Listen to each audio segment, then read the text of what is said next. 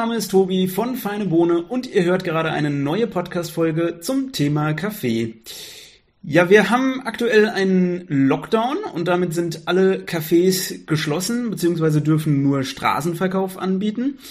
Und ähm, wir planen da aktuell ein Projekt, um Kaffeebetreiber ein bisschen zu unterstützen. Dazu später mehr. Aber in dieser Folge möchte ich erstmal mit einem Kaffeebetreiber über die aktuelle Situation sprechen.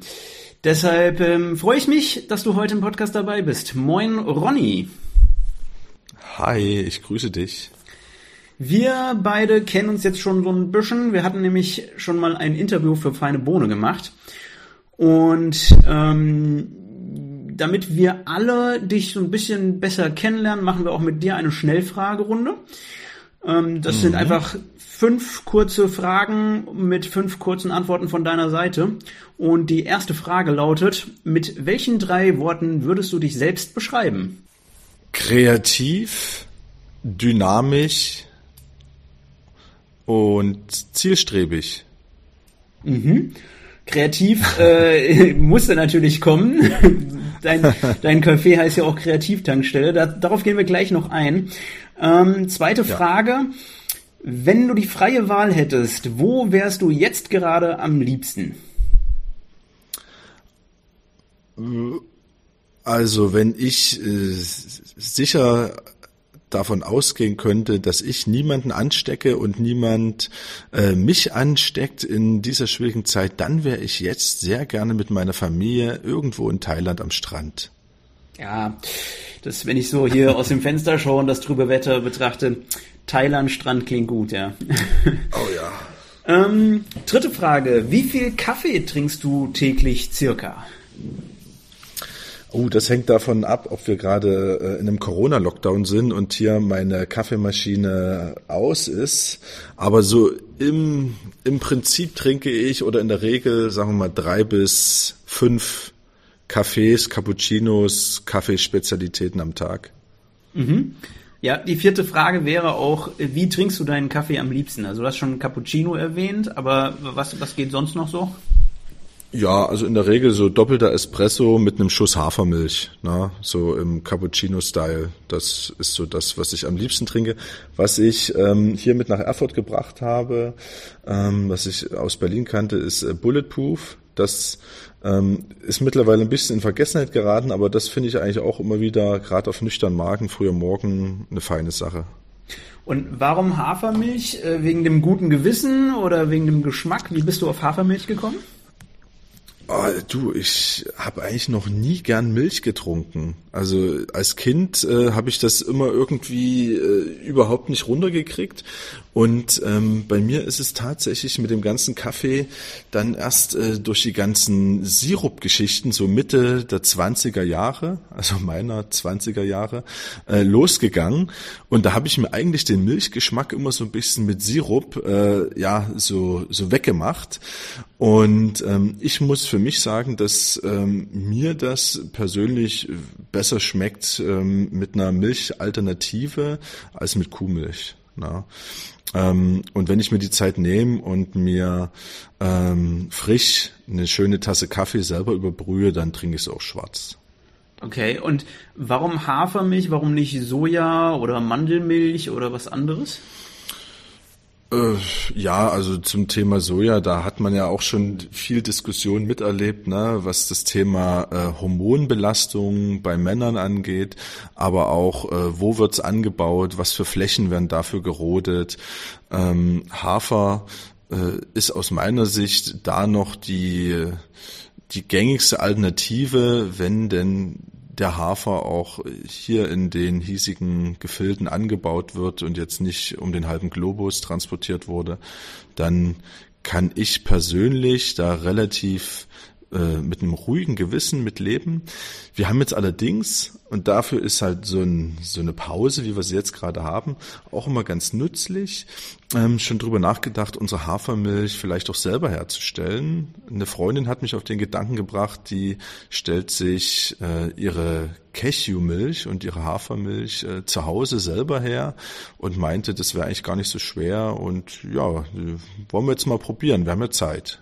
Klingt interessant, ja.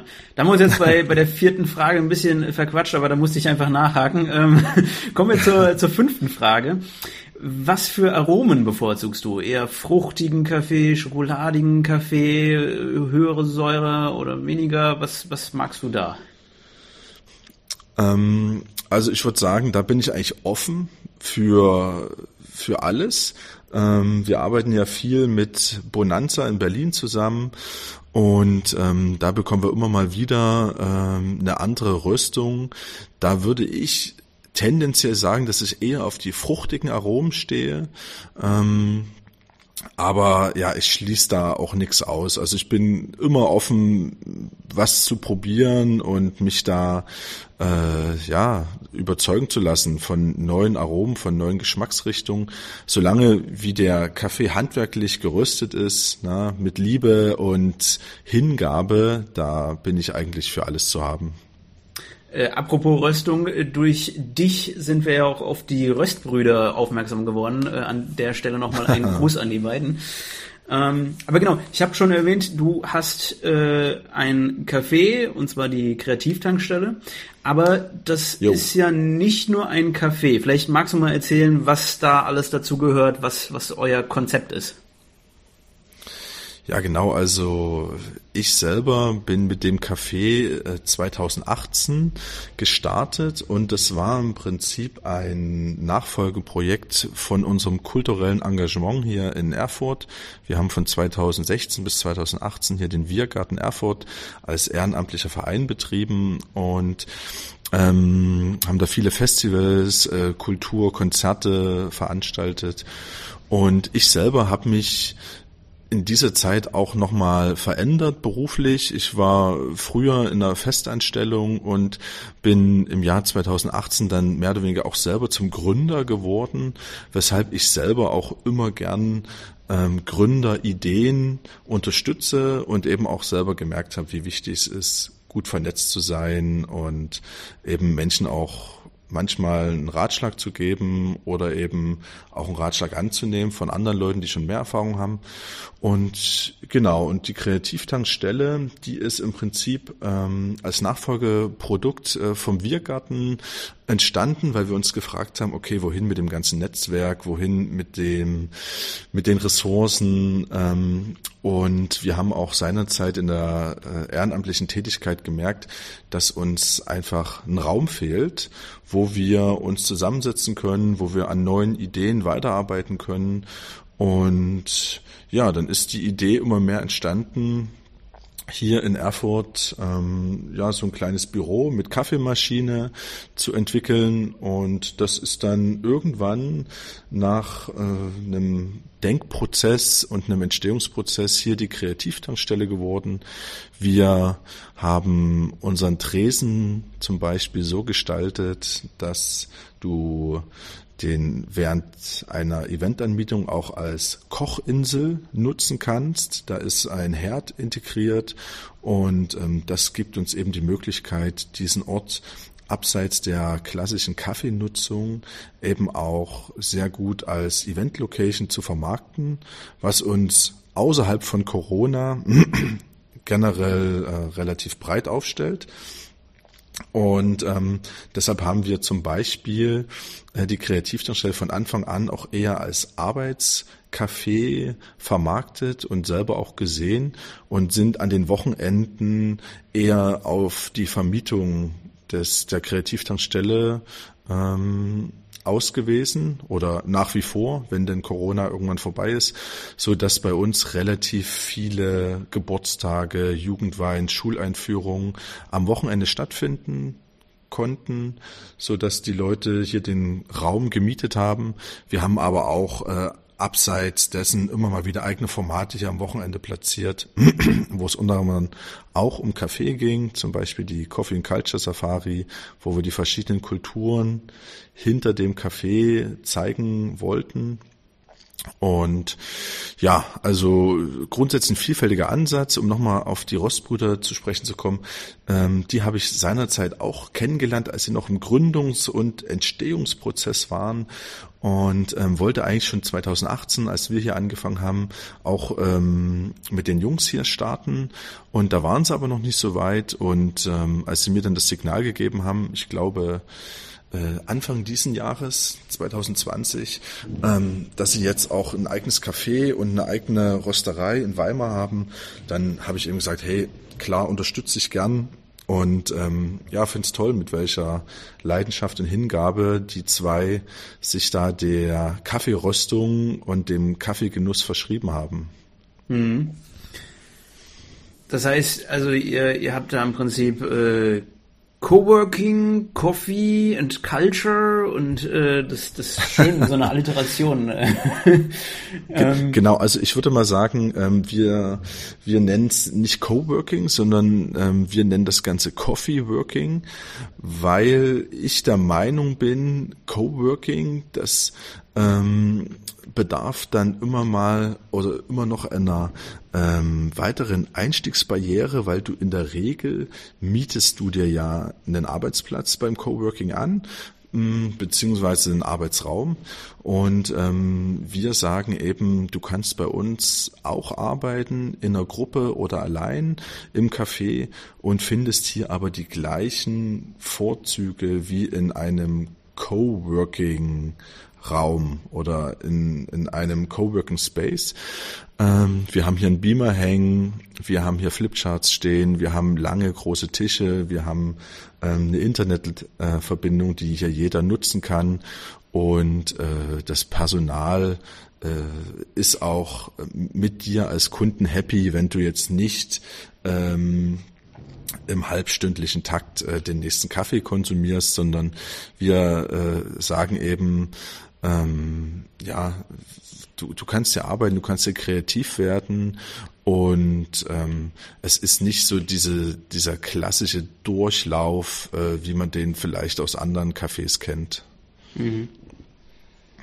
Okay, naja ja. gut, ich meine, äh, genau, also auch wenn nicht die ganze Zeit ein Kaffee bestellt wird, äh, so eine Kreativtankstelle lebt dann einfach vom Spirit, den die Leute mitbringen. Ähm, und wenn ihr da gemeinsam auch Projekte habt, dann äh, ist das natürlich auch was.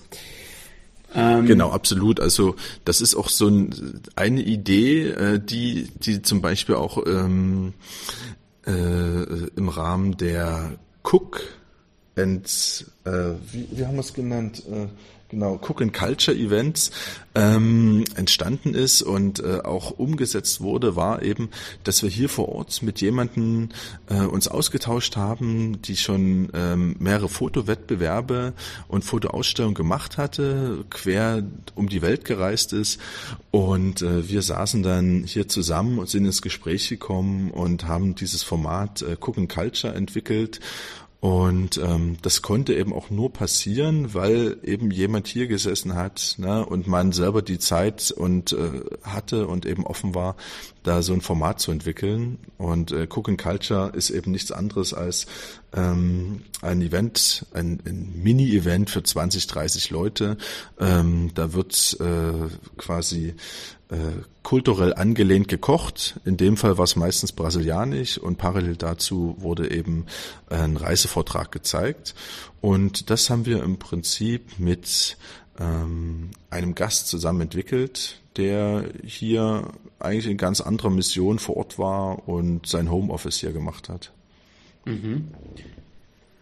Und ein anderes Projekt oder Event ähm, war das, wovon wir letztes Jahr berichtet hatten. Und zwar hattet ihr ein, ein Projekt, einen Monat lang ein Café leiten. Da konnte man sich bewerben und euer Café tatsächlich einen Monat lang dann leiten. Wie genau muss man sich das vorstellen oder wie lief das dann ab?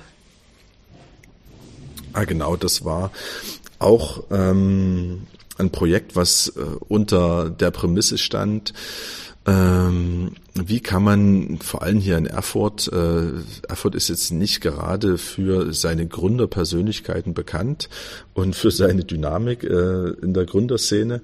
Und die meine Frage war eben, okay, ich habe seit 2018 hier äh, die Kreativtankstelle ähm, geleitet. Wie kann ich dieses Wissen weitergeben und wie kann ich den Menschen auch die Angst nehmen, zum einen äh, in der Gastronomie anzufangen oder ein Projekt zu starten und zum anderen eben generell auch äh, zu gründen. Und das Einfachste ist für mich oder das Wichtigste ist für mich, dass man Dinge einfach probieren kann und ähm, unter realen Bedingungen testen kann. Und das haben wir dann hier eben in die Tat umgesetzt, zusammen ähm, mit dem Thüringer Zentrum für äh, Existenzgründungen, TEX nennt sich das. Und ähm, haben wir dieses Projekt aufgesetzt und es ging darum, dass sich zwei Leute bewerben konnten, die jeweils zwei Wochen dann die Kreativtankstelle leiten, ähm, möglichst äh, mit ihren Vorstellungen selbstständig. Ähm, wir haben das dann im Hintergrund begleitet. Wir haben eben auch Einblicke gegeben in die Abläufe im Hintergrund. Wir haben auch mal die Zahlen durchgesprochen. Was bedeutet so ein Tagesumsatz, den wir jetzt erzielt haben? Was stehen da für Kosten dahinter? Und so konnten die beiden, die es dann eben gemacht haben, eben auch ihre ganz eigenen Lehren ziehen. Das eine war ein Unternehmensberater, der wollte eben einfach mal praktische Erfahrungen sammeln. Der hat schon viele Cafés beraten, unternehmerisch, aber hat im Prinzip noch nie in einem Café hinterm Tresen gestanden. Und er hat eigentlich die Gelegenheit genutzt, um einfach mal ne, hands-on zu begreifen, was bedeutet das eigentlich ne, für einen äh, Kaffeebetreiber, für einen Gastronomen, den ganzen Tag in einem Café zu stehen. Und ähm, das andere war Silva und Silva hatte seinerzeit schon eine Schmuckwerkstatt, sie ist Goldschmiedin und hatte eben überlegt, äh, einen Schmuckladen zu eröffnen und ähm, da hatte sie schon immer den Traum, diesen Schmuckladen zu kombinieren mit ähm, einem Café, mit einem Goldschmiedecafé.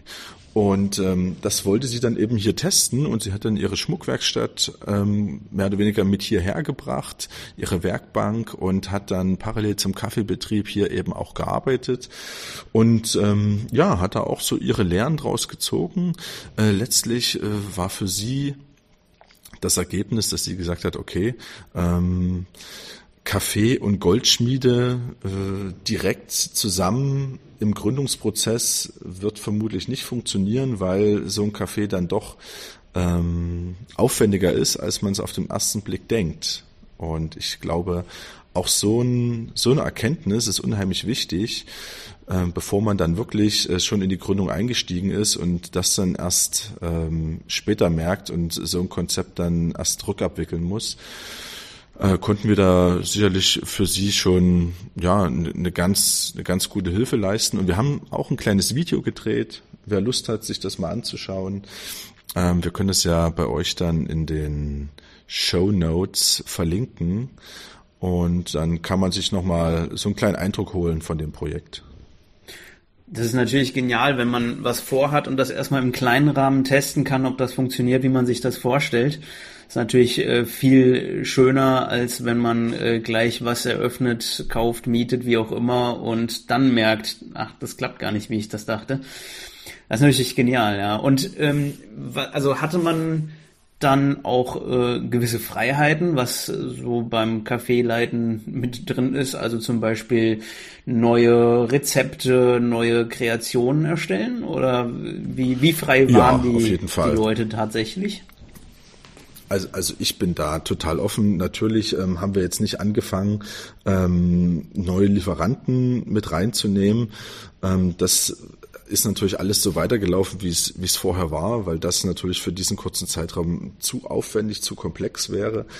Ähm, aber alles andere, ähm, beispielsweise äh, haben wir haben wir eben gesagt, okay, ähm, die hatten, die hatten Bock, mal andere Sandwiches zu machen, weil sie ein Rezept von zu Hause mitgebracht haben und gesagt haben, hey, äh, da gehen, gehen unsere Freunde immer total drauf ab, lasst das doch mal machen. Ähm, und für sowas waren wir natürlich total offen. Ne? Und, äh, oder mal eine neue selbstgemachte Limonade auszutesten.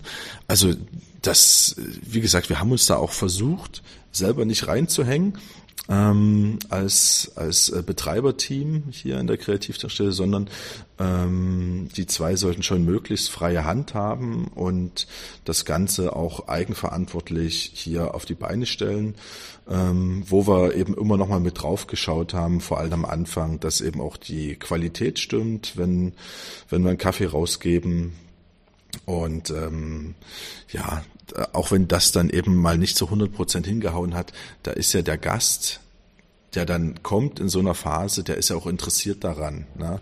Ähm, wie kommt so ein Projekt zustande? Was sind das für Persönlichkeiten, die da jetzt in einem Tresen stehen? Und insofern wird dann auch viel verziehen, ne? wenn dann der Cappuccino äh, mal nicht die gewohnte Konsistenz hat. Was, was waren denn für euch so die, die Key Learnings? Also was, was habt ihr aus dem Projekt mitgenommen? Wollt ihr das nochmal machen? Ja, auf jeden Fall. Also wir würden das auf jeden Fall nochmal machen. Für mich äh, war am Ende, ich, ich gehe an solche Projekte eigentlich immer relativ ähm, jung, nee, wie sagt man, äh, nicht, nicht jungfreudig, sondern äh, eigentlich äh, unverblü offen, unverblümt, unvoreingenommen heran ne, und denkt mir, hey, das wird schon, ähm, wir machen, wir machen das jetzt einfach mal. Ähm, Im Nachgang hat man dann doch schon noch rausgefunden, okay, das ist jetzt alles nicht ganz so einfach. Also man muss, um das rechtlich abzusichern, ne, einen Praktikantenvertrag aufsetzen, ähm, ne, wenn was passiert, wer haftet. Ähm, das muss eben alles geklärt sein. Und, ähm, du brauchst sowas eben auch nicht machen, wenn du ähm, nicht gleichzeitig auch bereit bist, das Ganze ähm, auf eine relativ äh, große Bühne zu stellen, also medial, ne? weil äh, es ist natürlich für das Geschäft an sich äh, erstmal ein toller Anlass, ein toller berichtenswerter Anlass für eine Zeitung, äh, für Fachzeitschriften oder auch für unsere eigenen äh, sozialen Kanäle, ähm, das Ganze zu spiegeln. Und das interessiert die Leute auch, aber da steckt eben auch ähm, eine ganze Menge Arbeit dahinter. Und ähm, das sollte man dann eben auch wissen und auch bereit dafür sein, zu sagen, okay, wenn ich's mache, dann mache ich's auch, äh, geben wir richtig Gas. Ähm, dann mache ich eben auch so ein kleines Video noch mit hinten dran, ne? ähm, auch wenn es nochmal zusätzlich Geld kostet. Aber ich glaube, das ist einfach wichtig, dass man solche Projekte dann ähm, nicht nur halb macht, ne, sondern eben auch ähm, ja äh, voll und ganz für sich selber nutzt und versucht darüber hinaus auch in Erscheinung zu treten und äh, neue Zielgruppen zu generieren. Mhm.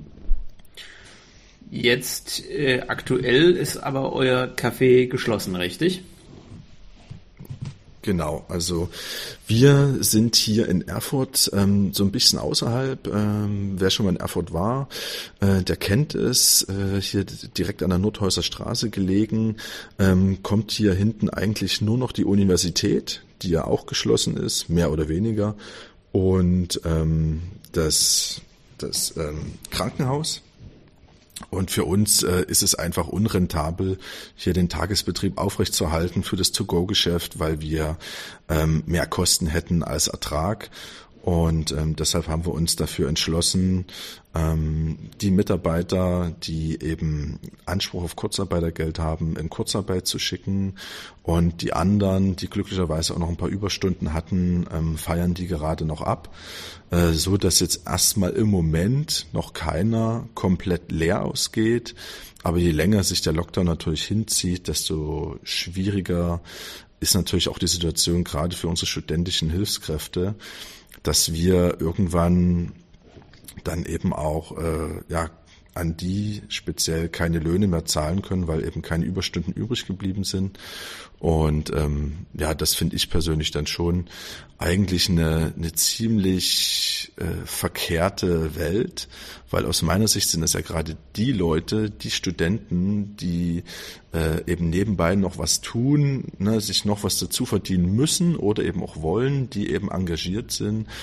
Und äh, das sind jetzt eigentlich in dem Fall des Lockdowns eigentlich diejenigen, denen es jetzt gerade am schlechtesten geht. Also die auf jeden Fall äh, ne, nichts bekommen. Also keine Hilfsgelder, es sei denn, sie beantragen ähm, irgendwelche äh, BAföG-Kredite.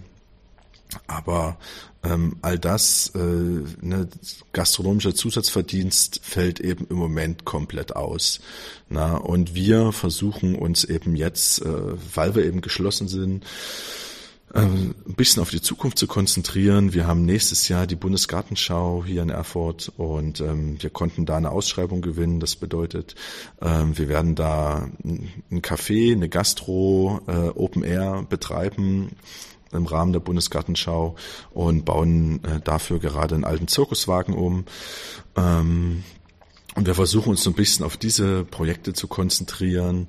Äh, wir versuchen ähm, den Aspekt des gemeinsamen Arbeitens, unser Meetinggeschäft ein bisschen mehr auszubauen, wenn es denn dann wieder möglich ist. Ähm, wir haben dafür äh, hier gegenüber äh, Räumlichkeiten eines ehemaligen Copyshops angemietet und ähm, diese, diese Räume, die gestalten wir jetzt gerade noch ein bisschen kreativ um, so dass es einfach ein bisschen schöner wird und versuchen einfach die Zeit, die wir jetzt gerade haben, so gut es geht und so effizient wie möglich für solche Sachen na, zu nutzen. So, das war Teil 1 meines Gesprächs mit Ronny von der Kreativtankstelle in Erfurt.